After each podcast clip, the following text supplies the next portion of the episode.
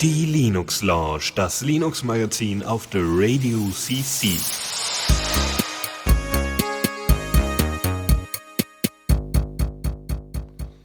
Ja, und damit sind wir wieder am Start hier. Bei mir ist der Lukas. Guten Abend. Ja, und ich selber bin Fadrian, ne? Genau, und äh, wir immer. bringen euch, ja, genau, äh, nicht immer, aber oft Meistens. auch. Ja. Äh, genau, und wir bringen euch wieder die Linux Launch hier mit den ja, Neuigkeiten aus dem Linux-Bereich so und Open Source und Technik, bla und Zeugs, weißt schon. Ja. Nur diesmal hast du den Plan und ich habe keine Ahnung. Äh, ja, wobei, ja, also ich habe mir den Kram durchgelesen und notiert. Das ist richtig. Aber du hast immerhin die ganzen Sachen aus dem Feedreader kopiert. Das schaffe ich ja nicht. Oh, der Teamwork. Aufwand. Ja, oh. Ja, ja, ist ja super. Ja, ja, ja. Ganz großartig. Genau. Ja, pf, hm, Meter, habe ich irgendeinen Meter? Ich glaube gar nicht mal so. Hm. Nö. Läuft eigentlich alles. Und ich will nachher äh, äh, äh, X-Face updaten, aber äh, mal gucken, ob es schon im, im Gen 2 äh, Portage drin ist. Ähm, ich habe jetzt, ich habe dem äh, Impuls ganz, ganz schmerzhaft widerstanden, das noch vor der Sendung zu machen. Ich hätte dafür wieder auf die Finger bekommen vom Tuxi. Äh, ja. ja, ja. Ja, wenn es dann wieder Aber nur wenn es nicht geklappt hätte. Ja, ja. Mhm. Äh, Also die Wahrscheinlichkeit ist da, deswegen lässt man es bloß nicht, also deswegen macht man es einfach nicht. Ja. Ja. Gut, dann äh, würde ich einfach mal sagen, starten wir einfach mal rein. Neues aus dem Repo.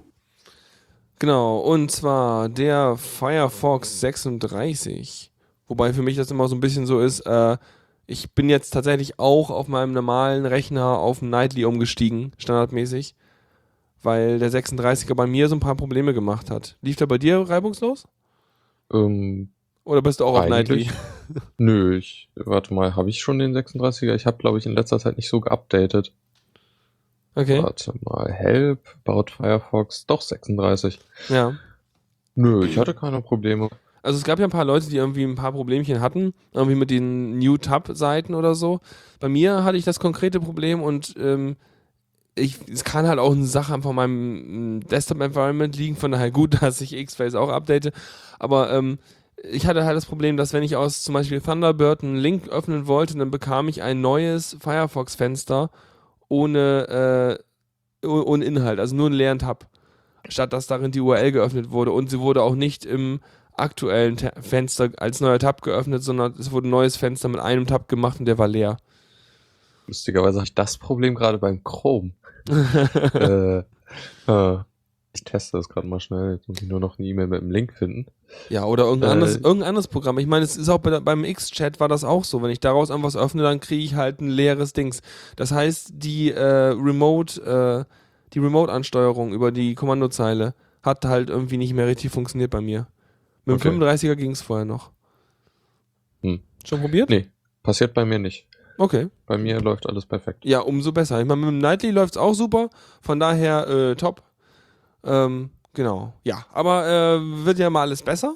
Hofft man, vermutlich. Auf jeden Fall äh, hat der 36er auch wieder neue Features, über die dann halt Leute auch nur lächeln, die schon ewig den Nightly benutzen. Das ist immer so ein bisschen komisch, ne? Wenn du dann halt immer die Development-Version bei dir halt irgendwie laufen hast, dann äh, kommt immer mal so, weiß ich nicht, wie viel später ist denn das? Also, keine Ahnung, gefühlt ein halbes Jahr später oder sowas, wenn die Features announced, die du schon seit langem benutzt, so, ne? Ja, So. ja. Ist irgendwie so ein bisschen kaputt. Ja, auf jeden Fall äh, hat er jetzt HTTP 2. Also, Was ja jetzt letztens erst äh, standardisiert wurde, komplett. mh, irgendwie Mitte Februar oder sowas. Ja, Ja. genau. Das ist cool. Das ist krass, ja. Hattest du dir mal durchgelesen, was das so macht? Ähm, das hattet ihr letzte Woche nicht besprochen, oder? Ich glaube nicht, nee. Nee, weil ich, hat's, ich hatte es vor, vorletzte Woche zu, zu besprechen, dann ist die Sendung auch ausgefallen. Es ist im Grunde äh, äh, Speedy, Ja. also was Google entwickelt hat, nur halt als Standard. Und äh, da ist auch viel von Speedy mit reingeflossen. Also äh, Mhm. Google hat damit recht viel mit dran gewirkt. Ähm, Im Grunde ha haben die halt ihr eigenes Ding da gemacht, weil, weil irgendwie HTTP 1.1 doof ist. Ja, vor allem ist es nicht nur doof, es ist auch von 1999. äh, Ja. als es noch kein mobiles Internet über Handy so richtig gab, Ja. zum Beispiel. Ja, und dann äh, hat Google, glaube ich, einfach den Druck hergestellt und dann wurde es halt zum, äh, gab es da halt in äh, Bemühungen, das zu standardisieren oder hat geklappt und Google wird jetzt auch halt statt Speedy äh, HTTP 2 benutzen Oder, und weiterentwickeln. ja, oder erstmal zusätzlich oder wie auch immer. Äh, Ja. Nö, also Stattdessen? die Okay. stattdessen. Ja, gut, wenn wir. Standard haben, nutzen wir ihn auch. Ich habe mir Ja. da auch mal dieses äh, Spezifikationsdokument angeguckt von der IETF und ich das bin hat ja, coole Dinge. Ich, ne, ich hab's also wirklich angeguckt. Ich hab's nicht durchgelesen. ich habe die Okay. Seite aufgemacht und dachte mir so, oh, hm. Also, das ist nicht auf Netscape Navigator optimiert, das ist auch nicht auf dem Internet Explorer 5 optimiert. Das ist auf Links äh, in einer kleinen Terminal-Konsole optimiert. Weil diese, diese alten, diese Spezifikationswebseiten-Dinger, die sind ja immer so, die fühlen sich an wie TXT-Files irgendwie. Äh, also ich finde die Ja. Optik immer ganz äh, wahnsinnig. Die hat sich wahrscheinlich in den letzten 25 Jahren auch nicht geändert. Aber warum auch? Funktioniert ja. Ah, das Ja. macht mich immer perplex. Ja. Aber es Ja. macht tolle Dinge. Verschlü Verschlüsselung per Default und so. Das ist super. Ja, ja. Der Schnubbi wirft gerade rein, das sind TXT-Files. Ja, äh, aber die haben Links drin. Also sind das und ein keine. bisschen HTML ja, wahrscheinlich. genau. Mhm. Die, die, dieses nicht rein, nee, nee, aber im Prinzip ja. Die sind printoptimiert, damit man das schön bei sich in sein, in sein Wasserfallmodell äh, Regal stellen kann. Nee, aber ist sicherlich schlau. Ja, passt schon. Nee, aber ich finde das irgendwie spannend, weil ich denke mir immer so, uah, irgendeine Readability muss es ja geben. Und da reicht also mir gerade rein. Das ist ja wunderbar. rfcreader.com. Super. Wahrscheinlich ist das dann so mit, mit Bling Bling und so. Mal sehen. Muss ich später öffnen. Äh, auf jeden Fall noch eine Konkretisierung zum Lifecycle. Äh, er meinte, dreimal sechs äh, Wochen sind es dann halt, bis aus dem Nightly dann mal das Stable-Ding wird. Ne? Weil man halt immer so diese drei Dinger da, äh, also ne, von Nightly, ich habe ja jetzt irgendwie 39er Nightly oder so, logischerweise, weil der 36er Firefox äh, rausgekommen ist und so weiter. Ähm, Also ich, anderthalb Jahre sogar. was? Jahre? Nee. Äh, Wochen? Äh, ähm, also sind dann 18 Monate. 18, 18 Wochen meine ich. Ja, 18 so Wochen? Und dann durch vier und dann, ja. Ne, ja, genau. Dann sind wir bei, ich kann nicht rechnen, aber es, sind, äh, es ist nur wenig Zeit. Äh, gut, bevor wir uns mit Mathe weiter blamieren, wollte ich noch kurz was zu HTTP 2 sagen. Und zwar, was ich spannend fand, war, dass das ursprünglich äh, vorgeschlagen worden war oder wie auch immer, dass HTTP 2 halt mit äh, normal läuft, also Plaintext und auch verschlüsselt. Und das ist aber im Firefox 36 nur in verschlüsselt äh, umgesetzt. Das heißt, da ist so ein bisschen die Intention, glaube ich, ein bisschen Druck aufzubauen. Hey, wir machen das jetzt erstmal in verschlüsselt, damit halt mehr Webseiten auch verschlüsselt daherkommen und so. Oder damit es dann einfach Ähm, mal Standard wird. Hm? Also ich war jetzt nicht sicher bei HTTP 2, aber bei Speedy war jedenfalls Verschlüsselung auch äh, voraus, vorgeschrieben. Ich denke mal, das ist die gleiche Linie da. Okay, Auf jeden Fall haben sie sich geeinigt, also das machen die beide so. Also Ja. beide heißt dann Ja. hier Chrome und Firefox. Okay. Genau, dann, was ich spannend finde und was halt auch interessant ist, ist halt, dass, ähm, also du hast halt, die zeitliche Komponente ist halt optimiert, auch stark, ne? Das heißt, normalerweise, wenn du eine Webseite lädst, dann machst du halt eine, eine Verbindung, lädst dir das Hauptdokument, äh, fängst an, das zu interpretieren und äh, lädst dann die Ressourcen, die darin erwähnt werden und äh, lädst die im schlimmsten Fall, so wie es früher war, nur mit irgendwie vier oder zehn Verbindungen gleichzeitig und machst dafür wirklich vier, vier oder zehn einzelne Verbindungen auf. Irgendwann wurde ja mal sowas gemacht, dass man irgendwie die gleiche Verbindung nacheinander für verschiedene Anfragen nutzen konnte oder sowas. Und was das jetzt hier macht, ist, es macht ein, äh, eine, eine Multi Multiplex-Übertragung. Das heißt, du äh, fragst halt meinetwegen den, den Server nach, ähm, du machst halt eine, Anfrage auf und fragst gleich irgendwie nach den, den, den und den und den Dateien, ganz vielen. Und der überträgt dir die und zwar nicht nacheinander, sondern äh, so immer so, ich weiß nicht nach welcher Strategie, aber auf jeden Fall so äh, zermixt, so, ne? Wie du halt auch normalerweise ein Video streamen. Hast du ja auch immer Bilddaten und Audiodaten nacheinander immer so immer abwechselnd. Und hier hast du die auch so durcheinander, sodass die Sachen gleichzeitig geladen werden und wenn halt deine kleine Dateien da sind, dann sind die halt zuerst fertig und dann die ganzen großen Dinger kommen dann halt später, ohne dass sie die kleinen Sachen ausbremsen würden und sowas. Ähm, das geht damit. Die Header sind komprimiert, was halt auch immer, äh, ja, nochmal so ein paar Bytes sind, die man sich da spart. Und was ich auch spannend fand als Strategie, ist eben, dass ähm, dass äh, es auch wohl gibt, dass du, wenn du eine Webseite anfragst, du nicht nur die Webseite vom Server bekommst, sondern der Server sagt, ey, du willst die Webseite, ah, pass auf, ich weiß schon, du wirst gleich das, das, das, das, das und das brauchen. Ich gebe dir das einfach schon mal. Und dann der, der Browser so, äh, ja, okay, ich stell's mir hier erstmal hin, keine Ahnung, was ich damit soll. Und dann wird irgendwann die Webseite gepasst und dann merkt er, ach so, das brauche ich, ja, habe ich schon, super. Und kannst direkt gleich anzeigen. Was auch spannend ist. Setzt aber natürlich voraus, dass der Server weiß, äh, was auf der Webseite so verwendet wird, um das halt direkt auf HTTP-Ebene mitzuliefern, ne? Ja.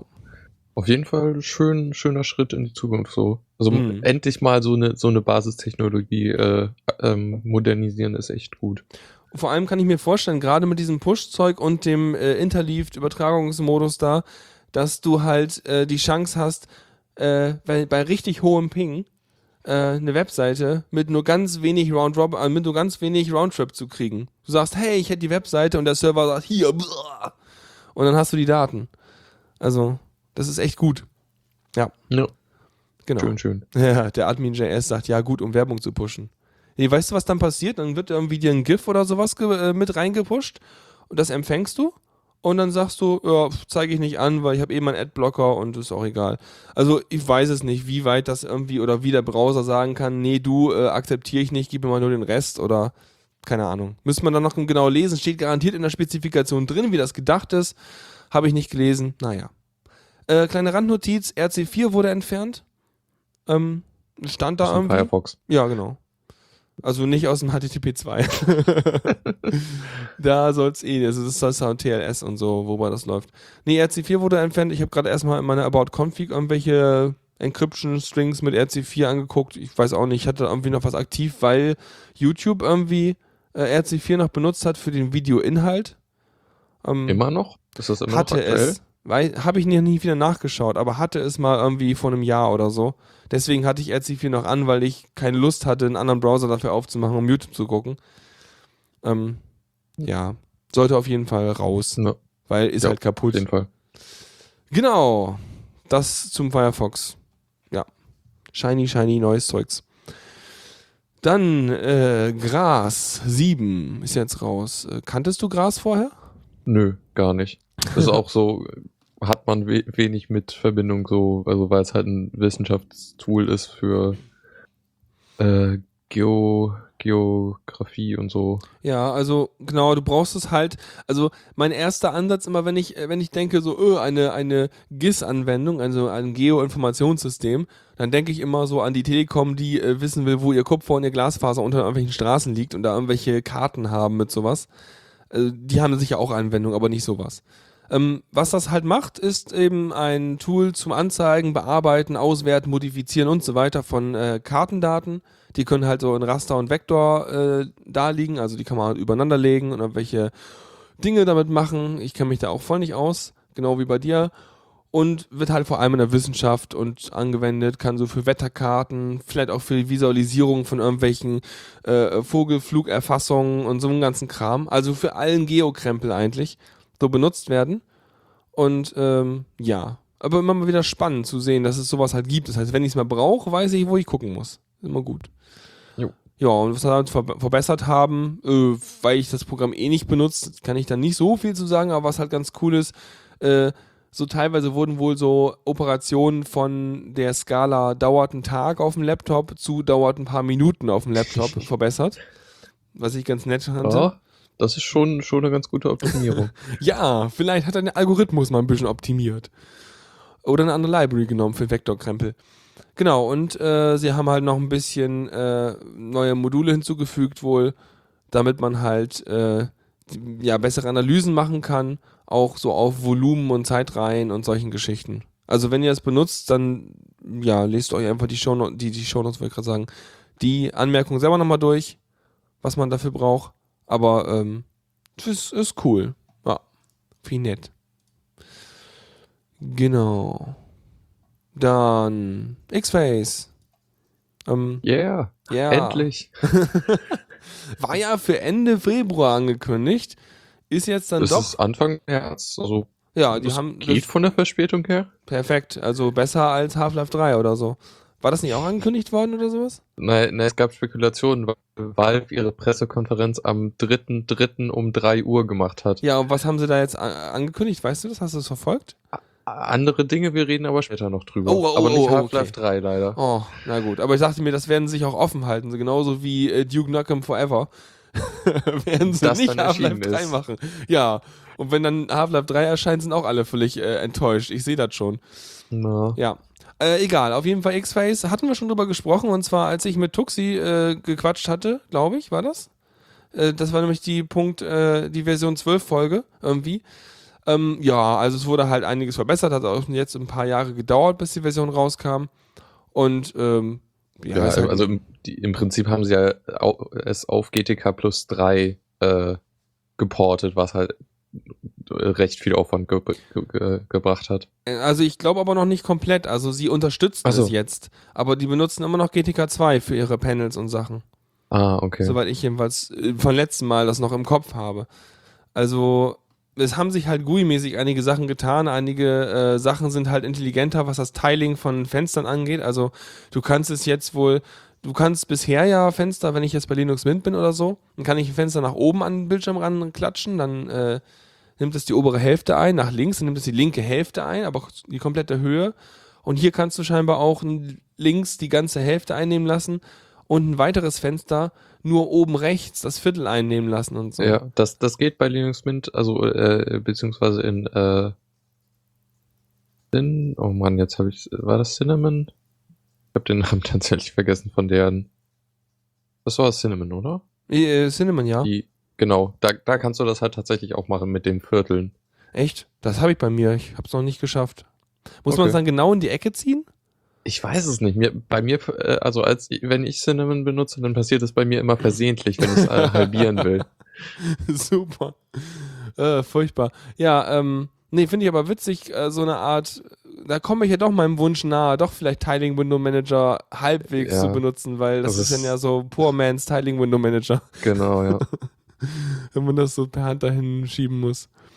Ja, auf jeden Fall haben sie ein bisschen intelligentes Zeugs eingebaut, dass irgendwelche Sachen sich automatisch verstecken, wenn man möchte. Wenn das Fenster zu größer wird, dann versteckt sich die Menüleiste oder sowas. So ein Kram und ja, diverse GUI-Dinge. Also einfach grund, rundum mal ein bisschen was aufgehübscht und so. Jo, ist ja auch gut. Genau. Genau. Ähm, Ah, da, ein, eine wichtige Sache war, glaube ich, irgendwie, dass sie jetzt mal vernünftigen äh, Soundmixer haben, den sie irgendwie schon seit Ewigkeit haben wollen. Wollten. Soundmixer. Das ist ja cool. Nee, ich habe ja immer, ich habe ja einfach diesen Puls-Audio-Mixer hier bei mir. Ja, ja. Ähm, aber da, dafür haben sie jetzt, glaube ich, auch so ein Applet und so Geschichten und das in die Einstellungen integriert. Achso, ja, das ist so gut.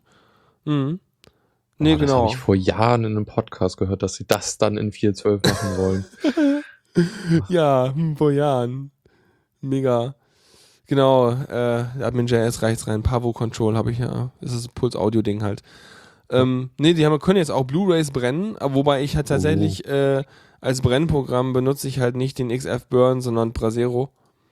Weil Brasero das, ist cool. ja, das kann's halt. Das machst du schon ewig. Dann ist Moment mir auch mal. egal. Du ja. brennst Blu-Rays? Nee. ich habe nicht mal Laufwerk drin. Aber DVDs. Wenn überhaupt. Ich glaube, ich, ich habe ein Blu-ray-Leselaufwerk. Ich weiß nicht, ob es welche brennen kann. Ich lese Laufwerk habe ich auch rumliegen, aber es liegt ausgebaut in irgendeiner Kiste, weil mein Chef mal irgendwann meinte, du, ich habe hier meinen Laptop, ich habe das über, willst du haben, liegt nur rum. Ich so, ja, gib her, ich habe einen Mhm. Tower, aber ich habe es noch nie gebraucht, weil irgendwie ich habe auch keine Blu-rays. Ich habe mal überlegt, ähm, aber ich bin immer so eine Sache, weißt du, wenn ich mir eine Blu-ray kaufen würde, wäre das Einzige, was ich damit machen würde, sie mir auf dem Rechner zu rippen und dann irgendwo hinzustellen oder weiter zu verkaufen oder so. Hm. Hm. Also mit diesen, weißt du, diesen, diesen ganzen, diesen ganzen Wechseldatenträgern oder diesen physischen Medien, das ist alles irgendwie so ein bisschen seltsam mittlerweile. Ja, also ich habe da auch mir ein paar Blu-rays gekauft, aber auch so nicht so ganz das Vertrauen darin. Ja. Also äh, es ist eigentlich ein bisschen äh, kurzsichtig zu denken, dass digitale Dateien auf äh, irgendwie ähm, ähm, Datenträgern sicherer sind. Äh, also im Sinne von Verlustgefahr und so, Mhm. was es ja durchaus nicht ist. So eine Festplatte kann halt auch kaputt gehen. Klar. Aber so ein Verschleiß bei so einem optischen Datenträger ist doch irgendwie deutlicher und so. Äh, Ja, aber wobei man auch, also ich weiß nicht, die gepressten DVDs, die waren eigentlich ganz gut. Äh, die gebrannten CDs von 1900, ja, das stimmt äh, auch wieder. die sind auch nur noch irgendwie Unterlegscheiben. Ähm, nee, und ja, und ich denke mir immer so, weißt du, bei solchen Mediadateien und solchen Serien und Dingen, also ich sag mal so, äh, nicht individuelle Medien, da mache ich mir eigentlich keine Sorgen, wenn ich es ver verliere, gelöscht wird oder irgendwas, die kriegt man eh immer irgendwoher wieder. Äh, von daher ist da Verlust eigentlich nie eine Kategorie, in der ich da denke. Ja. Naja. Auf jeden Fall kannst du jetzt Blu-ray brennen. Super, ne? Schön. Genau. Ähm, ähm, ja, ja, ja. So, auf jeden Fall, ja, GTK, GTK 3 wird, es wird vorbereitet auf die Verwendung von GTK Ah, 3. okay. Das ist ganz vorsichtig ausgedrückt. Wir kommen aber noch zu solchen, äh, wir kommen jetzt erstmal aber zu, zu VLC 2.20. Na, endlich mal wieder ein Release, was? Ähm, Jo, ja. ich, oh. mein 2.0 ist echt, echt lange her. ja, So, und, und, in meiner Wahrnehmung. und seitdem ist eine Menge passiert. Also äh, über 1000 äh, Änderungen und Bugfixes sind da reingegangen. Krass. Äh, Im letzten halben Jahr. Okay, ja. Und V- also jemand hatte mal mit jemandem gesprochen, der auch mit VLC rumentwickelt hat. Und also äh, ja, er hat sehr gelitten, sich erstmal das Entwicklungsenvironment aufzusetzen, um, v, um VLC überhaupt zu kompilieren. Also, aber ich weiß auch nicht, inwiefern, wie viel Übung der damit hatte. Ähm, tja. Nee, Ah. ähm, hm? Ich sehe gerade, dass der, der VLC kann endlich das, das Feature, warum ich äh, SM-Player standardmäßig benutze. das ist wieder dort Merken. fortsetzt. Ja, merken der Abspielposition. Ja. Endlich. Fuck, endlich. Ja. Ähm, das Ding ist halt auch, also eigentlich mag ich SM-Player sehr gern. Mhm. Ähm, das Ding ist nur mit 60 FPS-Videos hat der M-Player irgendwie Probleme. Okay. Ähm, weil ich irgendwie doch immer, wie- immer wieder die äh, 60 FPS YouTube-Videos runterlade. Mhm. Und er dann mit, also das, das kann man sehr gut beobachten, mit der Zeit äh, wird Ton und Bild immer asynchroner. Okay. Und ja, da kannst du es eigentlich gar nicht schauen. Das, das passiert aber im VLC nicht. Aber so ein, so ein, wenn ich halt irgendwie ein st- einstündiges Video da rumliegen habe, dann schaue ich das nicht immer am Stück. Ja, richtig, stimmt. Ja. Nee, ich bin, ich bin ja umgestiegen. Ich habe SM-Player ja weggeworfen und äh, hab benutzt nur noch MPV. Ähm, MPV? MPV ist so eine Weiterentwicklung des SM-Players. Oh, muss ich mir mal anschauen. Musst du dir mal angucken, weil das Ding kann auch mit den richtigen Optionen. Ich habe mir dann erstmal ein kleines Skript weggelegt, der heißt MPVHQ. Und das Ding hat gleich noch mal so ein paar Optionen drin, die mir der Haskell Fund rausgesucht hatte, womit halt eben, ähm, äh, womit MPV eben auch die Full HD YouTube-Videos streamen kann. Äh, über. Ach, ja, habe ich nicht, habe ich nicht gesagt? MPV ist die Weiterentwicklung vom M-Player? Ich glaube, das habe ich gesagt. Oder ich, auf ich mein meine, Fall meinte SM-Player Ah, gesagt. sorry, ich meinte auf jeden Fall M-Player, ja. Okay. Ja, ja, ja. Genau.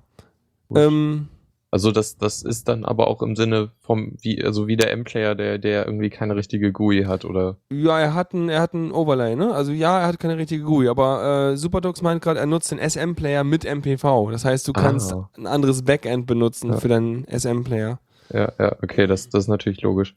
Das klingt Da noch muss ich mal schlauer. ausprobieren, ob das da damit auch, dass ich, ob ich damit auch die Probleme habe. Denn sonst Mhm. werde ich jetzt VLC mal be benutzen, wenn er sich jetzt die Abschnittposition Ja.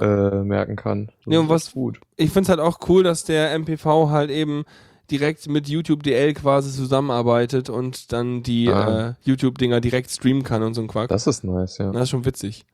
Ja. Zu YouTube komme ich später auch noch. Ja. Nee, und der MPV hat halt mehr GUI. Ich sag ja, der hat so, ein- so ein Overlay, so OSD-Zeug. Also du kannst halt in dem, äh, in dem äh, Fenster auch wirklich mit der Maus irgendwo eine, eine Fortschrittsleiste bewegen und unter Untertitel umschalten mit Klicken und so. Da brauchst du keinen SM-Player für. Also es kann MPV dann selber, ohne dass du die Tastenkombination wissen musst. Aber Ich kenne alle SM-Player-Tastenkombinationen schon auswendig. ja, super. Dann benutzt es einfach weiter. Genau, Ja, was also- der VLC noch dabei hat, ist diese Ultra-HD-Codex, wie dieses Harz 265 und VP9 und so. Unter anderem auch äh, das, äh, also die wurden verbessert. Und es gibt dieses Di Digital Cinema Package, was irgendwie so ein Abspielformat ist, was in den Kinos benutzt wird. Also wenn ihr die Chance habt, direkt aus dem Vorführraum eures Kinos die Festplatten rauszutragen, äh, dann könnt ihr sie mit VLC abspielen. Ist das nicht super? Wenn, wenn, wenn, wenn ihr die Verschlüsselung brecht. Ja, ja, das mal vorausgesetzt. Ähm, dann müsst ihr nur schnell den Film angucken, bevor irgendwie die Polizei bei euch einfällt oder irgendwas. Keine Ahnung. Ähm, Würde ich aber natürlich nicht zum Diebstahl aufrufen, aber ich weiß auch nicht, wann man sonst in den Genuss dieses Digital Cinema Package Formats kommt. ja, oder du, äh, die Kinos benutzen einfach den VLC-Player zum Abspielen der Filme. Nein, die haben doch da ihre proprietäre Software, die ein paar tausend kostet. Die müssen Und doch die Eiswerbung einqueuen. Ja, ja, Ja. Du wusstest so eigentlich, dass die immer noch in den Kinos, dass die immer, wenn, wenn die so einen, so einen Film, sag ich mal, konfigurieren für ein Kino, dass die da manuell die ganzen äh, ähm, Trailer und Geschichten davor ziehen? Äh, äh, wie, wie, also Also vorziehen. die machen eine Playlist und packen da die ganzen Trailer und Sachen und so da rein und ziehen dann den Film mit rein. Dann läuft das einfach nacheinander da durch. Okay. Ja. Also, Also, also es könnte passieren, dass sie den Film ver- versehentlich an den Anfang ziehen und dann keine Werbung mehr zeigen können. vielleicht. Ja, also es ist irgendwie ein bisschen seltsam. Das kam mir irgendwie eine seltsame Handarbeit vor. Und der Typ, der mir das erzählt hat, der hat das irgendwie vor einem Jahr noch gemacht da. Also, ähm, und es ist auch klein, kleines Kino.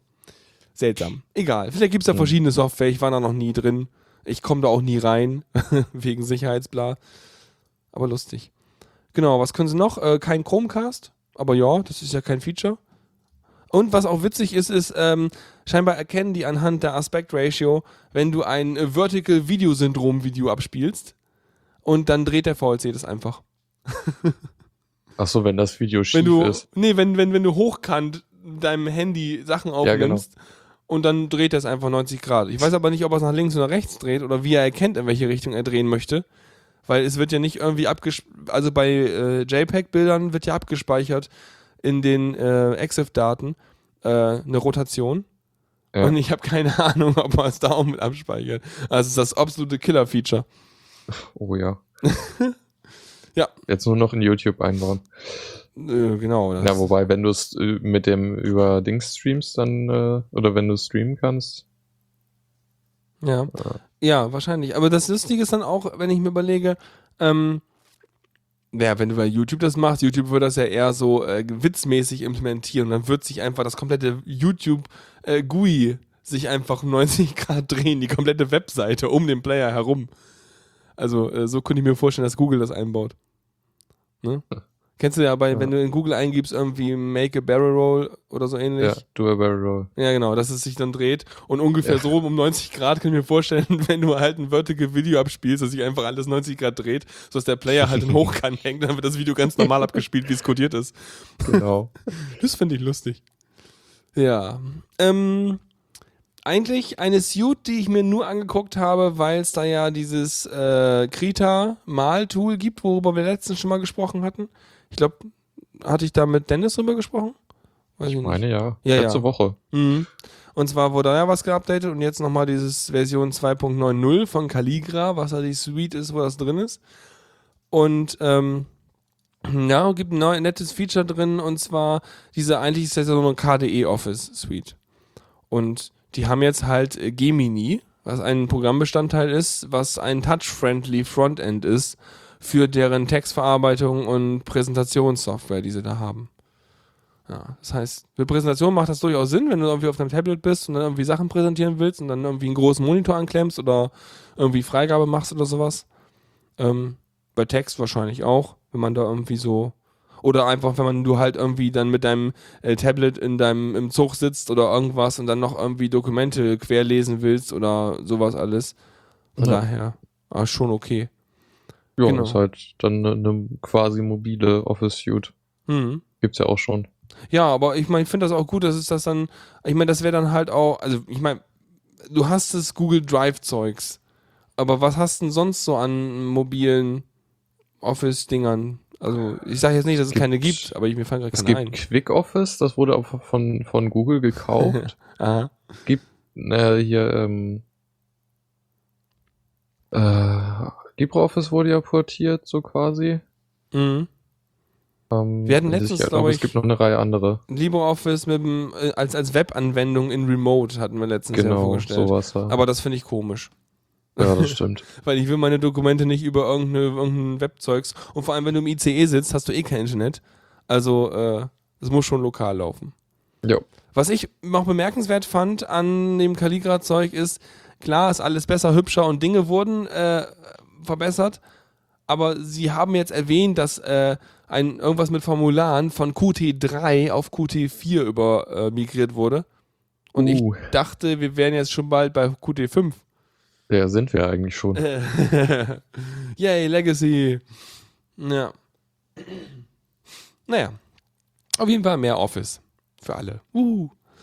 Genau. Und dann noch ein ganz wundertolles Programm, und zwar Mediathek View 9 gibt's jetzt. Ähm, ja, der ist halt wie immer großartig. Äh, hat ein paar kleine nette Sachen, wenn man halt eben nicht so viel RAM hat. Das dürfte Tuxi nicht be äh, beeinträchtigen, aber manche Leute mit einem kleinen Netbook vielleicht oder sowas. Äh, und zwar lädt er normalerweise mit dem Mediathek View lädst du dir den Index runter, äh, was es alles an Sendungen so in den öffentlich-rechtlichen gab und dann suchst du dir irgendwas aus oder suchst da drin und lädst irgendwie Sendungen runter. Und äh, der lädt halt erstmal die ganzen Sendungsbeschreibungen und alles und das braucht ziemlich viel Speicher erstmal. Und man kann halt jetzt auswählen, dass er Sendungsbeschreibungen erstmal nicht mitlädt, sondern nur, wenn man in die, in die Details halt geht. Oder man kann auch sagen, ich möchte jetzt nur im Zeitraum von, keine Ahnung, letzten 24 Stunden oder sowas die Sachen runterladen und hat dadurch weniger äh, Verbrauch. Genau.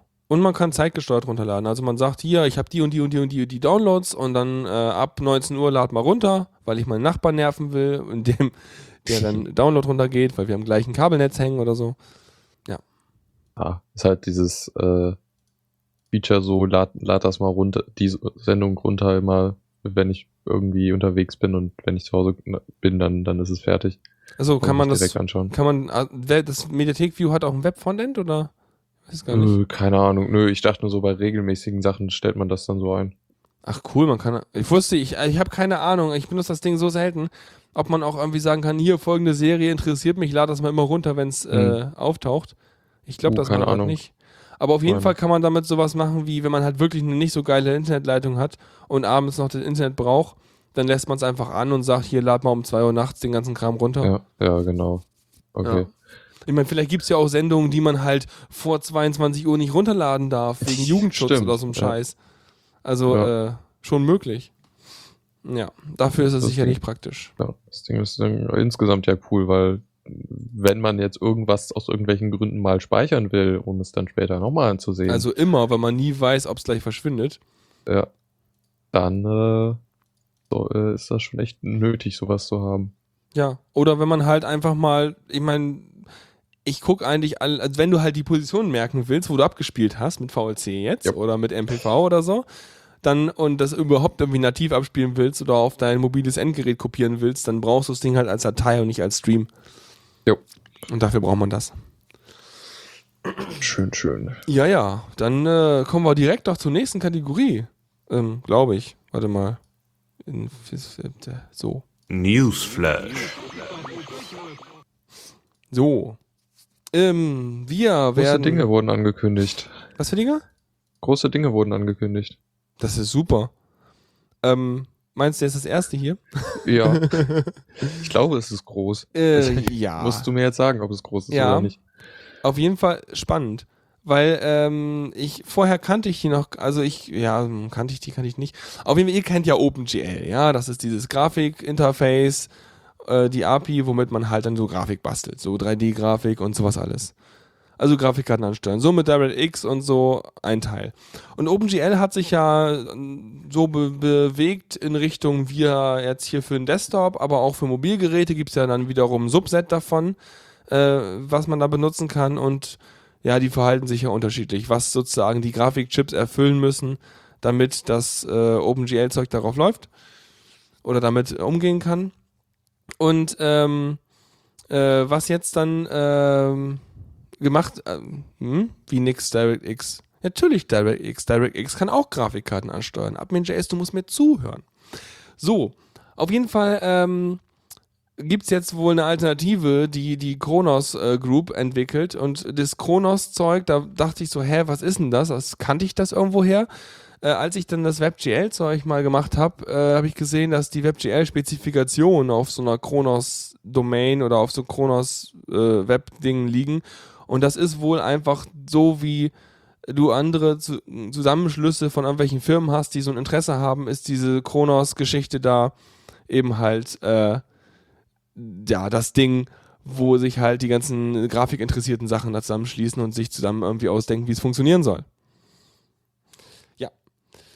Ähm, auf jeden Fall haben die äh, sich überlegt, wir machen jetzt Vulkan. Und das ist so Nachfolger, soll der Nachfolger von Open, äh, OpenGL werden.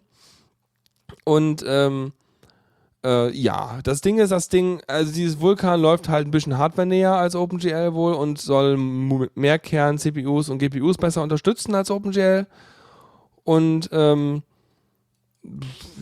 mehr, mehr Details muss man sich eigentlich angucken.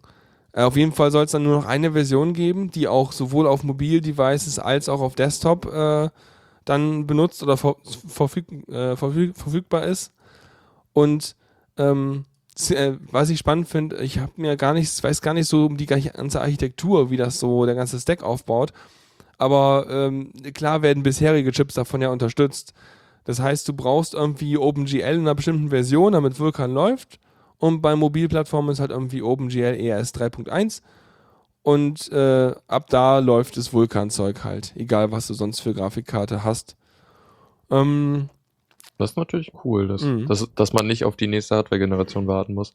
Genau, nicht, dass da irgendwie dann steht, ja, wir unterstützen nativ dies und jenes, sondern wenn da OpenGL unterstützt wird, dann reicht das. Vermutlich kann man später nur noch so machen, dass man damit irgendwelche Verbesserungen macht, wenn dann die Hardware noch irgendwelche Spezialoperationen direkt ausführt, statt dass es irgendwie in, was weiß ich, drei Einzeloperationen gemacht wird, also so übliche Optimierung.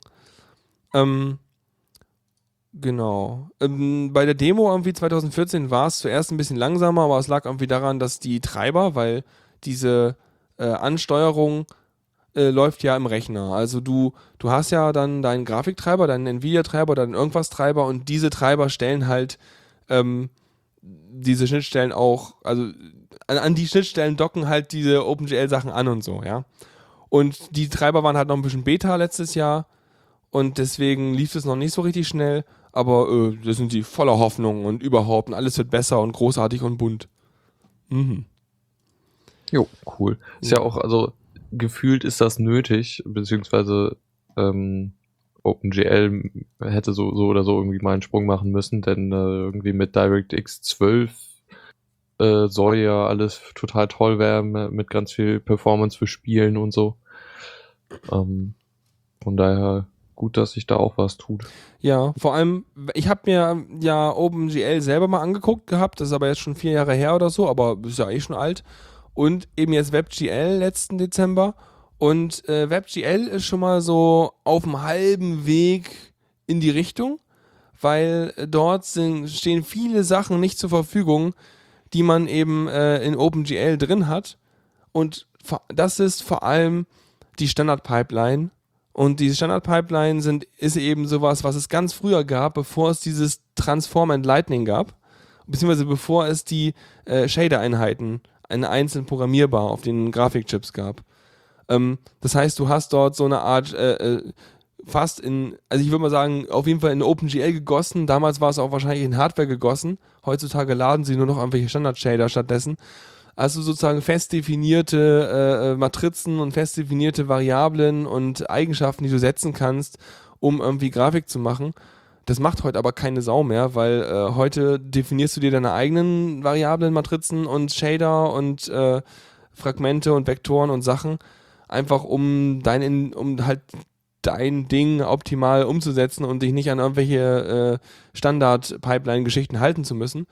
Das heißt, dieser ganze Standard-Pipeline-Kram, der halt mit ganz viel vordefiniertem Schrott äh, gefüllt ist, der kann mal rausfliegen. Ist bei WebGL auch rausgeflogen. Und denke ich mal, wird auch so in Vulkan überhaupt nicht drin sein, sondern das Prinzip wird wahrscheinlich auch ein bisschen anders sein. Ähm, weil OpenGL ist ja eine riesige State Machine. Ich weiß jetzt nicht, äh, WebGL ist immer noch eine State Machine. Ich weiß jetzt nicht, wie das bei Vulkan aussieht. Wahrscheinlich auch im größten Teil, weil, aber ich, keine Ahnung. Dafür habe ich mir die Doku wieder nicht durchgelesen. No, aber trotzdem schon ein guter Einblick. Ja, ich hoffe mal, das wird irgendwie lustig. Bin gespannt. Mhm. Und dann irgendwann gibt es dann wahrscheinlich WebGL, nächste Version, die dann irgendwie auf Vulkan basiert oder sowas. In, oder im Hintergrund Vulkan benutzt, statt irgendwie dem OpenGL-Zeugs oder so. Keine ja, Ahnung. Oder Ist ja aber erst ja noch irgendwie in der Entwicklung. So, dann haben wir ein neues, neues Problem gehabt. Ne? Das ist irgendwie gefühlt auch schon nicht ganz frisch, das Problem. Äh, Nee, wurde aber noch nicht besprochen, das soweit haben ich sie Freak Attack genannt. Und zwar, wir erinnern uns kurz zurück, kleine Geschichtsstunde. In den 90ern irgendwann gab es ja die Crypto Wars. Das heißt, damals war ja irgendwie, ja, äh, Kryptographie ist ein Dual-Use-Gut und äh, wir dürfen das nicht aus USA exportieren und äh, ja, wir machen mal bestimmte Export-Cipher, die halt nur irgendwie ganz, ganz kurze Schlüssel hat und sowas. Also, äh, damit halt unsere eigenen Geheimdienste und sowas noch knacken können. Bla. Und irgendwelche Leute, Aktivisten, haben dann halt irgendwie dafür gesorgt, dass, äh, dass es halt die starken Kryptogeschichten und äh, PGP und sowas auch exportiert wurde. Und dann hat es eh keinen Sinn mehr gehabt und haben sich gesagt, na gut, dann äh, können wir auch äh, große Krypto überall zulassen irgendwie. Ganz stark verkürzt jetzt die Darstellung. Und äh, jetzt wurde wohl gefunden, dass es noch so ungefähr 14 Millionen Webseiten gibt, die äh, noch Relikte dieser alten, äh, schwachen äh, Exportschiffren ähm, enthalten. Das heißt, äh, es kann durch einen Angreifer bewirkt werden, dass statt über eine vernünftige verschlüsselte Verbindung ähm, dein Browser und das Gegenüber eben ja eine schwache Kryptoverbindung machen, die sich dann halt in sehr, sehr kurzer Zeit mit heutigen Techniken äh, eben knacken lässt und dementsprechend Man in the Middle und was auch immer du machen willst, damit machen lässt. Ähm, ja. Und das hängt halt sowohl vom Browser ab als auch von dem Webserver, ähm, dass diese Cipher halt unterstützt wird. Und dann kann man immerhin hingehen und das aus seinem Browser irgendwie rausnehmen oder einen anderen Browser benutzen oder irgendwas. Ähm, ja, ist in der OpenSSL-Version 1.0.1k, der halt im Android-Browser, im Apple-Web-Browser, also Safari drin war oder ist. Und äh, ja. Also, also der Android-Browser ist ja das Ding, was bis keine Ahnung wann irgendwie der Vier. Standardbrowser war. Äh, ja, drei, und dann ja. haben sie halt Chrome mit, mitgeliefert. Mhm. Ähm, und ja, also kann man sich, glaube ich, auch schon ab drei dann nachinstallieren, den Chrome. Auf jeden Fall. Von daher, Ja, oder ein Firefox im Mobil, ne? Aber habe ich jetzt zum Beispiel auf meinem Handy drauf. Ist ganz gut. Mhm. Nee, sowas halt. Also ähm, es gibt halt auch einen Test, der ist auch in dem Heise-Artikel verlinkt, womit man seinen Browser immerhin testen kann, ob man die entsprechenden Cipher unterstützt, äh, die da anfällig sind. Und äh, es gibt auch einen Test für Server-Admins, die da halt irgendwie einen SSL-Test machen können. Und damit äh, passt es. Damit kann man halt mal gucken, dass man zumindest selber nicht äh, Teil äh, von Sicherheitsverunglimpfung hier ist. Genau. Mhm. Weil man jetzt davon ausgehen kann, wenn man den, den aktuellsten Browser ha- hat, der jetzt nicht unbedingt, naja, wahrscheinlich ist Safari jetzt auch schon gepatcht, aber halt Mhm. ja, aktuellster Browser, dann ist man schon gut, dabei. Ja, genau. Ansonsten einfach mal testen in dem Dingsbums. Das, ich habe es mal eben gerade mir getestet. Mein Firefox sagt, hey, du bist nicht du bist nicht anfällig. Ja, Überraschung. ja, ja, genau. Ähm, weiteres, weiteres Problem wollte ich gerade sagen, genau. Weitere kleine Randnotiz, VMware, kennen wir ja. Die machen äh, ja so Virtualisierungs- äh, und und Geschichten. Und die haben ja nicht nur, also die haben ja ihren VMware Player und diesen ganzen Desktop-Kram, dem verdienen die halt so Mittelgeld, vermutlich. Aber worin die halt eher so äh, jetzt setzen, sind ja deren äh, kleine Mini-Kernel, auf denen dann halt, also die ihre Virtualisierungs-Sphere-Systeme und so einen ganzen Kram, wo du halt einen kleinen Kernel laufen hast, wo du direkt so dann, dann eine ganz dünne Schicht hast auf der Hardware und deine äh, virtuellen Maschinen managen kannst und dann laufen da halt vor allem die virtuellen Maschinen drauf, äh, anstatt dass du noch ein direktes äh, Betriebssystem auf dem Host groß hast. Und ähm, in deren äh, ESXi-Produkten, also dem Kram, ist wohl ein Kernel, ist wohl im Kernel Code enthalten, behauptet jedenfalls der äh, Herr Hellwig, der da am, am Linux-Kernel mitgebastelt hat, der halt eben von ihm ist, also aus dem Linux-Kernel raus ist. Und weil dieses ESXi-Kernel-Zeug eben nicht, äh, nicht, nicht GPL ist und so, wäre das eine Verletzung der GPL, wenn da sein Code mit eingeflossen wäre und deren, äh, die den Quellcode von ihrem Kram halt nicht veröffentlichen. Ja, und deswegen klagen sie. VMware sagt, nee, das ist überhaupt gar nicht so und überhaupt und wir engagieren uns ja auch in Open Source Community und, und wir gewinnen den Prozess und bla. Und äh, ja, und er klagte halt mit so Till Jäger, was halt irgendwie einer von den Anwälten ist, die da öfter auch mal in solchen Sachen äh, antreten und bei gplviolations.org irgendwie so der Stammanwalt ist. Genau, also mal wieder so einer von den wir enforcen jetzt GPL-Rechtsstreitigkeiten. Äh, mal gespannt, wie es so Ja. ausgeht. Und Dauert wahrscheinlich. ja, vermutlich. Ähm, ich habe jetzt auch nicht so, weiß jetzt auch nicht, wie er das äh, äh, feststellen will oder kann. Ich habe, es gibt noch ein paar beschreibende Bilder hier, wo man irgendwie so ein paar Teile sieht mit Subsystemen und Zeug. Aber ja, also er wird schon wissen, weil der kennt seinen Kernel. Äh, ja. Genau. Dann äh, ähm, noch einer fällt um. Und zwar Ubuntu fällt um und benutzt, will auch Systemd benutzen in der nächsten Version. Also das haben sie ja schon vor einer Weile angekündigt. Mhm. Im Grunde als Debian gesagt hat, wir benutzen Systemd. Ja. Äh, was Und- hier jetzt die Neuerung ist, äh, ist eigentlich ja, dass, dass sie jetzt in 15.04 das einsetzen wollen, was jetzt in einem Monat so oder ein, zwei Monaten rauskommen wird. Mhm. Also relativ kurzfristig. Ja. Ja, ja. Keine Ahnung. Ich dachte mir auch schon, oh, schon wieder ein Opfer. Aber die Sache ist ja auch einfach, äh, die haben ja auch da wieder ihre eigene Entwicklung Upstart gehabt. Äh, Von Mhm. daher, ähm, äh, so schlimm finde ich es nicht, wenn sie sich mal auf so einen Standard äh, zurückfallen lassen, statt wieder ihren gut. eigenen Quark zu machen. Mm, ja. Genau, das sei nur kurz erwähnt. Ähm, und dann gibt es noch was, dass es irgendwie distributionsunabhängige Apps gibt oder geben soll. Ähm, hast du da noch irgendwas im Kopf zu? Ähm, ja, also das ist, glaube ich, ein primär GNOME Mhm. äh. Also von den GNOME-Entwicklern Entwicklern gemacht. Mhm. um, ja, wollen halt irgendwie das so, so hinkriegen, dass man das äh, vergleichbar mit irgendwie anderen Betriebssystemen, also irgendwie unter OS X hast du ja auch so ein Ding, was, was du einfach installierst, so ein, so ein Paket, Ja, du hast so ein, so ein App-Bundle, ne, was du da Genau. irgendwie hin und Ja. einfach Drag and Drop ziehen kannst. was du halt im Prinzip hier ja auch hast, nur äh, distributionsabhängig, halt je nachdem, welches Paketformat genutzt wird. Mhm. Und das soll halt äh, cross-Plattform, also cross-distributionsmäßig funktionieren, sodass man halt ein Format hat für alle Linux-Geschichten. Also du hast ja sonst so einen Punkt .deb oder Punkt .rpm oder irgendwie solche Genau. Pakete, ne? Ja.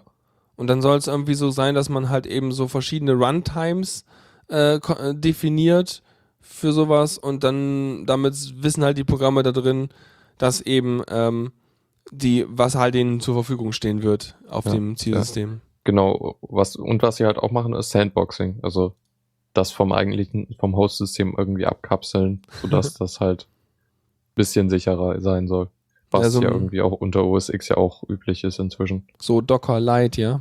Genau. Und sie wollen halt eben äh, auf Wayland setzen, was die grafische Schnittstellengeschichten angeht. Auch schön, immer modernes Zeug benutzen, super Sache. Ja, also von daher, da gibt's so irgendwie, äh, äh, ja, Fortschritte Richtung Sand, gesandboxte Anwendung. Sicher auch nicht verkehrt. Jo.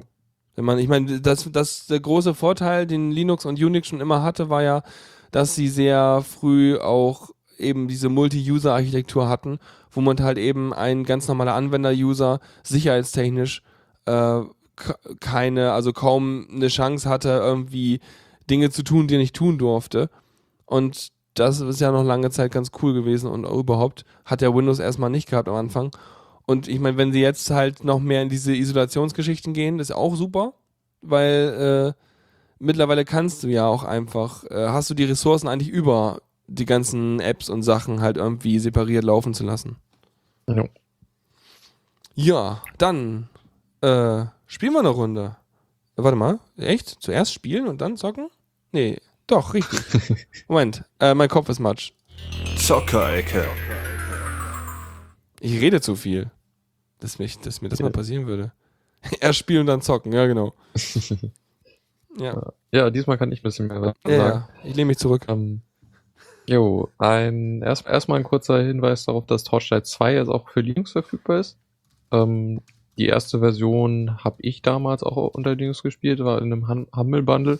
Ähm, wobei Torchlight 1 jetzt noch nicht so herausragend war, äh, und Torchlight 2 soll wohl echt, echt ein gutes Spiel sein. Das ist halt recht vergleichbar mit Diablo. Ich weiß nicht, wie das Genre heißt, irgendwie. Ja, Äh, so Hack and Slay halt, ne? Hack and Slay, ja, genau. Ja, Diablo halt. In, Mhm. in anders. Kennt man. Ähm, genau, und da, da haben sie jetzt auch einen Linux-Port rausgebracht. Äh, es gibt einen Cross-Plattform-Multiplayer, also man kann zusammen äh, gegeneinander spielen über verschiedene Plattformen. Und was ich auch recht gut äh, oder recht wichtig finde, ist, dass die Spei äh, Speicherstände übertragbar sind. Also wenn man die mit der Steam Cloud synkt, dann funktioniert es auf allen Plattformen, was leider bei, bei einigen Spielen nicht der Fall ist. Äh, und äh, Mods werden auch unterstützt. Äh, also das ist schon ganz gut. Jo, äh, schön, schön zu wissen, dass da noch ein weiterer Titel kommt Mhm. oder gekommen ist. Ähm, und dann zum großen Thema, äh, irgendwie jetzt war ja GDC, also Games Developer Conference, Mhm. und Valve hatte eine größere Announcement. Und äh, da haben sie unter anderem halt äh, jetzt äh, die Steam Machines vor, vorgestellt. Ähm, oder äh, halt jetzt, also die sind ja schon länger bekannt, dass die kommen sollen, aber jetzt haben sie halt konkrete Modelle von verschiedenen Herstellern und so. Kann man sich auf deren Webseite anschauen, was sie haben. Es scheint jetzt nicht so super billig, also es ist jetzt nicht vom preislich her nicht so sehr von, von, von den äh, Konsolen äh, äh, konkurrierend. Also es ist eher wie so ein, wie wenn du dir selber einen High-End-Rechner kaufst, oder? Ja, so, vielleicht sogar teurer. Also Ich- selber ja. zusammenbauen ist immer noch billiger anscheinend. Kann ich mir aber auch gut vorstellen, weil das ist halt eben ein anderes Segment, was sie da haben Ja, wollen. Sie machen ja keine, genau. keine Quersubventionierung durch die Spiele eben. Ja. Ähm, ja, also und na, den anderen Vorteil, den du durch die Steam Machines äh, kriegst, ist halt der kompakte Formfaktor. Mhm. Ja, und ich meine, und das Ding ist, Valve kann es halt völlig egal sein, äh, wenn die Dinger halt einfach mal mit anderen Betriebssystemen und anderem Zeug benutzt werden, weil sie halt eben die Hardware nicht verschenken, sondern sie angemessen halt oder mehr oder weniger, zumindest nicht unterm Preis halt abgeben. Ja. ja gut, soweit zu den Steam Machines. Äh, es gibt auch total diverse für bis zu mehrere tausend Dollar. Das ist schon ziemlich krass. Ähm, das ist leider etwas verwirrend da, wie die präsentiert werden und so. Okay. Naja, wa was halt recht äh, deutlich und äh, preis, äh, relativ preiswert ist und eigentlich auch ziemlich sinnvoll, ist der Steam Link, was halt so eine kleines äh, Setup-Box ist, die halt im Grunde nur streamt. Also die, die verbindest du halt mit deinem PC und streamst von dort halt die, die Spiele mit über Steam in, in Home Streaming. Das heißt, du brauchst deinen vernünftigen, krassen äh, Spielrechner mit ordentlicher Grafikkarte Genau, ja. Und dann spielst du auf deinem großen Fernseher das Zeug. Jo. Ja, ist noch die Frage, also was ja immer noch die Frage ist, ob man das irgendwie über WLAN hinkriegt oder einfach nur äh, äh, wirklich ein Kabel braucht dann irgendwie mit Gigabit. Mhm. Ähm, aber ich könnte mir eigentlich, müsste man halt mal testen, ob das über die neuen WLAN-Standards irgendwie AC oder so dann gut funktioniert. Ja, wobei ich würde sowas halt immer über Kabel machen, weil Ja, klar. ist halt nicht so anfällig. Mhm. Und noch eine große Sache, äh, Steam oder Valve will jetzt auch ins Virtual, Virtual Reality Business. Aha.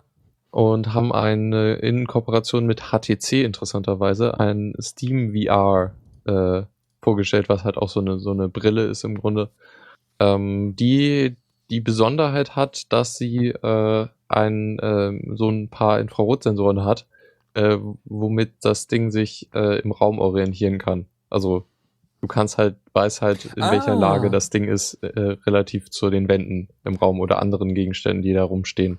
Sehr gut. Ja, auf jeden Fall. Ich meine, du hast, ich meine, normalerweise hast du ja, also bei der äh, Dingens, der anderen Brille da, weißt Oculus? Rift. Richtig, bei der Oculus Rift hast du ja deinen, deinen, deinen, deinen fixen Marker. Und die Brille erkennt dann anhand des Markers, wie sie sich relativ zu dem Marker äh, äh, befindet. ja. Und Was du äh, dann halt nicht weißt, ist so Kopf vor oder Zurückbewegung oder solche Geschichten. Oder halt, wenn du direkt durch den Raum läufst, das, Ja. das, das weiß die halt nicht und das kannst du hiermit dann halt feststellen. Ja, weil äh, ja, so Bewegung wäre schon gut. Also gerade wenn man jetzt so auf irgendwie seinen zwei Quadratmetern vorm Fernseher ist oder sowas, also zwei mal zwei Metern, vier Quadratmetern, ähm, wenn man sich da ein klein bisschen bewegt und so, ist das schon gut, wenn die das mitkriegt. Auch so die, die, nicht nur die Rotation, sondern auch die äh, Längsbewegung halt. Mhm. Ja. Ja, Soll halt auch irgendwie dazu führen, dass es weniger Motion Sickness gibt beim richtig. Spielen. Das äh, kann ich nochmal betonen, dass das bei der Oculus Rift das einzige war, was echt seltsam war, dass mir nach 10 Minuten ein bisschen anfing schlecht zu werden. Also das Ja. Problem ist aber auch natürlich, dass du äh, nicht spürst, wenn du dich im, nur über einen Controller im Spiel bewegst, dann merkst du halt von der Bewegung halt körperlich nichts, weswegen dein Hirn auch anfängt komisch zu denken. Ja. Dann brauchst du noch einen Stuhl, der dich vor und zurück schiebt. ja, so ein bisschen. Du brauchst einen Simulationssessel, ne? Genau. Hm. Ja, das wäre cool. Mhm. Jo. Soweit zu den Announcements von Steam. Äh, Kein Half-Life 3. Nein, Schnüff. aber eine ganze Reihe Sp äh, Spiele sollen auf SteamOS laufen und damit im Grunde auch unter Linux. Mhm. Und äh, das ist eine ordentliche Liste. Auch so, also so, ich, ich lese mal kurz vor. Äh, Ja. Shadow of Mordor, Total War Attila, Payday 2, Magica 2, The Banner Saga, Saints Row 4, Companies of Heroes 2, The Witcher 3, äh, Wild Hunt, äh, Total War Rome 2 und Grid. Und einige Titel, also äh, einige Sachen sind schon Indie-Games, irgendwie The Banner Saga, glaube ich. Aber andere Titel wie halt äh, Payday 2 und äh, äh, hier äh, Saints Row 4 sind halt schon so die größeren Dinge, so äh, AAA-Titel. Mhm. Ähm, o- o- Shadow of Mordor, wobei das auch ein ziemlich schlimmes Spiel ist. Es klingt für Hab mich ich auch ein gehört. bisschen so, naja. Ja, ja, du, du tötest eigentlich nur Orks. In Super. halt äh, in einem, in einem äh, Herr der Ringe-Setting. Den ganzen Tag. Ja. Taste. Klasse. Ja. Mhm. Also schon ziemlich beeindruckend, was die jetzt nochmal aufgefahren haben, jetzt zur, äh, jetzt wo es die SteamOS-Boxen gibt. Ja, bin mal gespannt, wie, wie die einschlagen oder äh, wie halt sich das so verbreitet, weil das sind ja dann wirklich äh, High-End-Gaming-Kisten. Das heißt, das ist so für die äh, Gesellschaftsschicht, die halt bereit ist, irgendwie ein Tausender oder irgendwas, was weiß ich, das es kostet, für so Spiel-Hardware auszugeben. Ja. Und dann so, hm, das sind dann die Leute, die eigentlich sonst auch ihren Tausender für ihr neues Samsung S6 oder ihr äh, iPhone ausgeben würden. Ja, Hm, ja, ja. Dann wollen Ja, sie also die, schon. die Leute melken. Ist ja okay. Ich meine, wenn sie dadurch, dadurch haben die ja, die Leute, die sich das kaufen, denken sich auch so, oh, dann kann ich meine ganzen Spiele spielen, die ich sowieso schon für Steam habe. Also jedenfalls einige, die darauf laufen dann halt. Was natürlich dann der Anreizfaktor ist, weswegen, weil wenn sonst irgendwie so dein neues, äh, keine Ahnung, PlayStation 4 oder irgendwas hast, dann brauchst du plötzlich erstmal neue Spiele, die dann halt auf dem Gerät Ja. auch laufen. Ich meine, genau. ja. Das ist der Vorteil, dass das halt doch recht viel ist. Und wenn es halt nicht unter SteamOS läuft, dann kannst du es halt immer noch am PC streamen. Genau. Das geht dann auch noch. No. Na gut, aber Ja, dann brauchst du wobei, auch deinen also- Rechner. Ja, ich werde mir, glaube ich, nicht, also äh, es sei denn, ich kriege irgendwie plötzlich ganz viel Geld, dann werde ich mir aber wahrscheinlich nie eine Steam eine Steam-Maschine kaufen, weil es einfach irgendwie viel sinnvoller ist, das in den PC zu tun. ja. Also, Ähm. wenn ich dann mal ganz viel Geld kriege, du, ja, also mal sehen, was ich damit mache. Wahrscheinlich mal Äh, erstmal nichts. kriegen alle Leute Mikros, damit sie gut klingen. Oh ja, hm, Und dann gibt's irgendwie tolle Spiele-Hardware oder so. genau. Und dann Ja. kriegen alle Leute erstmal dickes Internet. naja. Genau, das auch. Mhm. Einen hast du noch, glaube ich, ne? Äh, ja. Und zwar, genau, äh, wurde irgendwie angekündigt, dass es die Unreal Engine jetzt kostenlos gibt. Äh, Sternchen nur für nicht kom kommerzielle Nutzung. Also Ähm, zum heißt Anködern. ja, also du kannst halt damit alles machen. Äh, Ja. Also irgendwie der Spiele entwickeln und so und sie haben, bringen auch den ganzen C Source Code auf GitHub. Also, also es ist alles äh, relativ offen, wobei die Lizenz wahrscheinlich nicht so offen ist. Aber du kannst ja den Source Code anschauen ja. und äh, kannst halt das entwickeln, aber halt, wenn du es verkaufen willst, dann wollen sie halt einen Anteil haben. Ja, ist nur gängig. Ich meine, das macht, Ja. äh, wie heißt denn das? Die andere da, Unity macht das ja auch Unity. Ja, genau, wobei Unity wohl noch billiger ist. Ja, das ist dann letztendlich eine Entscheidung, musst du Genau. dann irgendwie aus technischer Weite treffen, ob du halt, ob Unity dir reicht, ob du Unreal brauchst, Mhm. also Und ich habe das jetzt nicht, ich habe jetzt keinen Artikel dafür, aber anscheinend arbeiten die an einem Unreal Tournament mit der Community. Also es soll ein Open Source Unreal Tournament geben. Ähm, äh, okay. Das ist cool. Ja, Und dann ist die nächste, spannend. die nächste News ist dann, das gibt dann ein Unreal Tournament, was dann im Browser läuft. Genau. Weil Unity hat ja schon Export in, als, als, als Browser. Also du kannst ja bei Unity Engine in alles exportieren. So hier mach Ja. mal Export als iOS, Export als WebGL und so weiter. Ich habe eben gelesen, dass Unity auch die Standard, das Standard Dev Kit ist für, für äh, die Wii U. Also Ja, die haben es so weit geschafft, dass man da damit äh, baut man im Grunde Spiele dafür ja, standardmäßig. ist super. Also Ja. kann ich nur, also ja, auf jeden Fall. Mhm. Nee, cool, auch wenn die jetzt das kostenlos machen. Das ist ja auch immer so, je nachdem, wie du Strategie fährst. Also wenn du natürlich den Code jetzt hier veröffentlicht hast, ist natürlich großartig, weil äh, ja, je mehr Code von Dingen, die halt auch wirklich funktionieren, desto besser kannst du halt dich irgendwie äh, da einlesen und weiterbilden. Ich meine, allein wenn Leute sich irgendwie reinfummeln wollen und gute, äh, gute solche Grafik-Engine-Designer werden wollen, dann können sie da mal eine Runde Code lesen. Mhm. Ja, und Ja, Unreal 3 und- läuft im Browser. Ja, ja, danke. Sehr gut. Was ich noch vergessen hatte, Ja. äh, bei äh, der Valve-Ankündigung haben sie auch noch äh, die Source Engine 2 angekündigt. Äh, heißt also, da gibt's noch eine no neue äh, ähm, Game Engine, die halt auch kostenlos ist. Also bei, bei Source Engine ist es, glaube ich, sogar kommerziell kostenlos, meine ich zu, zu erinnern. Da bin ich mir aber jetzt nicht ganz sicher. Jedenfalls, äh, dass äh, so die Zeiten, wo man halt immer für, für solch, solche Engines äh, bezahlt, ist halt auch vorbei. ja, die Sache ist, ja klar, aber weil am Ende musst du trotzdem noch irgendwie Leute dazu kriegen, die Engine zu benutzen. Ich meine, früher hast du Spiele angeguckt, hast mir so, boah, geil.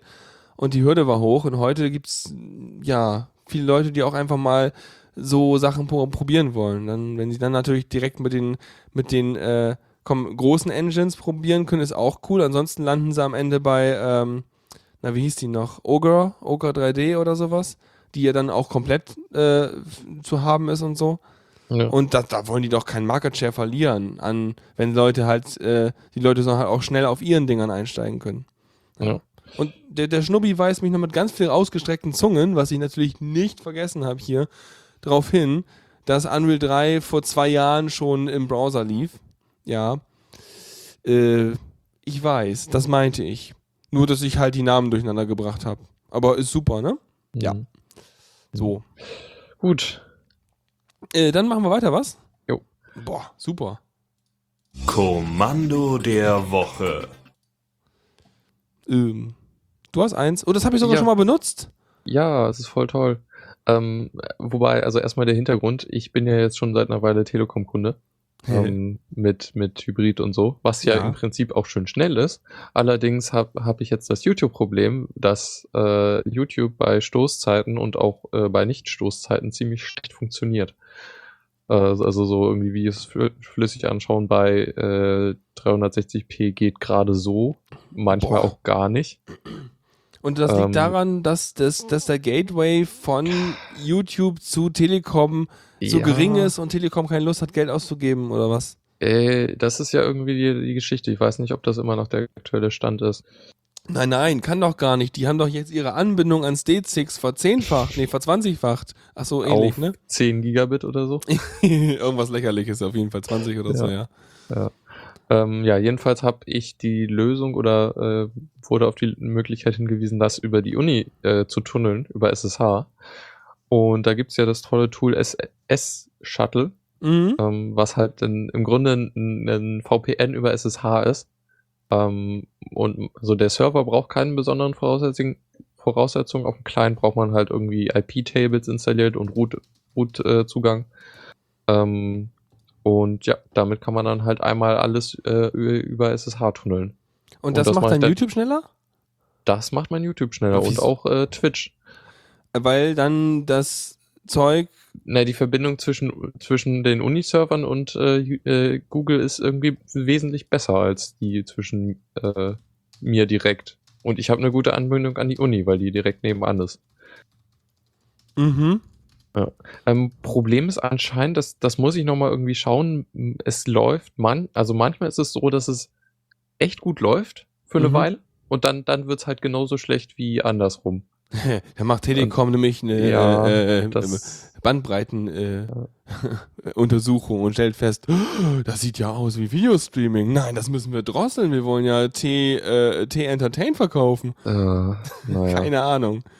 Ich Also zutrauen, jedenfalls aber naja. ist es noch nicht so, so äh, problemlos. Was ich nochmal ausprobieren will, ist halt nicht, äh, also nicht das über S, äh, S-Shuttle machen, sondern einfach ein, äh, manuell einen einen Port, Portweiterleitung machen und dann einen Proxy auf, äh, äh, konfigurieren. Mhm. Das kann man ja einfach mit einem SSH-Kommando machen. Das habe ich ja auch in den Shownotes reingetan. Äh, mal schauen, ob das besser läuft. Äh, aber ich gehe eigentlich nicht davon aus. Ja, oder so, du, machst, oder du, du guckst nochmal, ob du das mit dem Open, OpenVPN mal machst oder sowas. Kannst ja auch ja, probieren. genau. Hast ja Muss einfach ich bei, halt- kannst der Tuxi mal fragen. Ja, genau. Zum Testen ist das auf jeden Fall machbar, denke ich. Ja, aber S-Shuttle, äh, also S-Shuttle hatte ich mal auf dem Kongress, äh, äh, ich glaube dem 28 C3 oder so oder dem 27 C3, da hatte ich es auf jeden Fall im Betrieb bei mir, weil das äh, war damals mein Weg, um irgendwie äh, verschlüsselt, also überhaupt nicht meinen Laptop im Netzwerk da zu benutzen, weil äh, Mhm. ich nämlich keine Lust, weil damals gab es nur offenes Netzwerk auf dem Kongress Ja, und da kenne ich das auch. ja, da will man halt nicht. Ach so, ich erinnere mich, du warst ja auch dabei. Perfekt. Da will man halt nicht nackt rein. Genau. So, dann machen wir noch ein bisschen weiter hier. Einen Genau, und äh, das, das ist ja auch eine Lösung für andere Telekom-Kunden, nicht, nicht nur Hybrid. Also ich kenne noch jemand anders, der das so regelmäßig macht. ja, ja. Gute Sache eigentlich, weil eigentlich, weil das ist, aber dann, dann frage ich mich ja wieder, wenn das geht, dann fügst, dann, dann du, du erzwingst ja quasi eine andere Route für die Daten, weil Ja. die schneller ist, aber über diesen Hop, äh, dass Genau. du halt nochmal die Uni oder so dazwischen hängst. Ja. Ja. Ja, ist auch. Ähm, Twitch-Streaming funktioniert auch manchmal besser. Da habe ich das Gefühl, weil das live ist, äh, durch diesen einen Hop äh, funktioniert das nicht so ganz perfekt, weil er irgendwie nicht rechtzeitig die Daten kriegt. Aber es ist halt sehr, also ich habe das mal irgendwie verglichen mit irgendwie ohne äh, äh, Tunnel und mit. Und es ist halt so, mit, ohne Tunnel äh, lädt er, also unterbricht es regelmäßig, lädt dann irgendwie so 10 Sekunden und mit Tunnel unterbricht es auch öfters, aber lädt dann nur zwei Sekunden. Mhm. So beim gleichen Video. Seltsam. Ja. Naja, muss noch ein bisschen rausfinden. Kannst noch mal in den Chat gucken und dich mit Schnubbi unterhalten, weil der irgendwas wegen Nutzungsbedingungen will. Wir machen auf jeden Fall Okay. erstmal, äh, wir haben noch ein, ein Dings hier. Tipps und Tricks. So ein Dings. Jo. Und äh, da ist es nochmal SSH, aber halt nicht, nicht, nicht, nicht direkt ein Kommando, deshalb habe ich es hier hingetan. Und zwar habe ich ein anderes Problem mit SSH und dem äh, Telekom-Hybrid-Anschluss. Äh, denn bestimmte SSH-Server kann, mit denen kann ich mich nicht, konnte ich mich nicht verbinden über die normale Leitung oder halt ohne irgendwas zu konfigurieren. Ja. Und das war unter anderem auch der Uni-Server, was ein Ähm, bisschen kannst doof du war. nochmal erklären, hatten wir das, glaube ich, hier schon mal in der Sendung erklärt, wie Was? dein Hybrid-Ding ganz grob so. funktioniert? Ja, also im Grunde, man hat halt einen DSL-Anschluss und nochmal zusätzlich einen, einen äh, LTE-Anschluss, der halt dann deutlich schneller ist. In diesem Fall ist es halt eine DSL 2000-Leitung und äh, über äh, LTE nochmal 16.000. Mhm. Und das wird dann halt so verbündelt und äh, im Grunde kümmert sich der Router dann, was über welche Leitung äh, geschickt wird. Und das heißt, das läuft so, dass da, dass deine, deine nach außen sichtbare IP sich irgendwo auf einem Rechner bei der Telekom befindet Genau. und ja. von dort aus über so Proxy-Dinge das gesplittet wird und bei dir im Router wieder zusammengesetzt wird. Ja, genau. Und ich vermute, dadurch äh, äh, entstehen auch einige der Probleme, die ich habe. Jedenfalls äh, konnte ich mich halt mit irgendwie bestimmten SSH-Servern problemlos verbinden, mit anderen halt halt nicht. Aber manchmal dann doch so, aber nur sehr Aha. selten. Und der Fehler war auch sehr, sehr, sehr komisch. Habe ich mal geguckt, andere Leute hatten auch das Problem. Und es stellt sich raus, dass wohl äh, Änderungen an den TCP-Flags, äh, und zwar an dem Type of Service, passieren. Und Aha. dadurch die Verbindung scheitert. Also das, das, das, die greifen so weit in deinen Netzwerkstream ein, dass sie halt diesen, diesen Flag verändern. Anscheinend. Und da gibt's eine Lösung für? Ja, du musst nämlich, also ich weiß nicht ganz genau, was es macht, aber äh, wenn man halt in seine SSH-Config äh, IPQoS, was halt äh, Quality of Service heißt, äh, äh, Leerzeichen 0x00, also ein Hexadezimal 0. Und damit äh, funktioniert es dann. Ich habe keine Ahnung, was es macht. Ja, magische Konstanten eintragen. Da, also irgendwie kein oder irgendwie Quality of Service, keine Ahnung. Ich sag ja, also mein, mein, mein, mein Verdacht war ja nicht unbegründet, dass die sich feststellen, oh, der guckt dicke YouTube-Videos über unser LTE-Netz. Ich glaube, ich drossel den mal ab. Keine Ahnung. Ja, das, das konnte ich ja eh jetzt, nachdem ich das hier eingestellt habe, machen, das mit dem ja. Tunneln. Ja, ja, stimmt. Ja, auf jeden Fall hast Aber du auch schön noch ist es nicht. Da hast du noch eine Seite, ist das ein Forum oder was ist das, dieses Telekom Genau, das hilft? ist ein Telekom-Forum, wo, wo das halt besprochen wurde. Okay, dann haben sie es da erklärt, dass man einstellen muss. Das ist ja. gut. Aha, 0x00.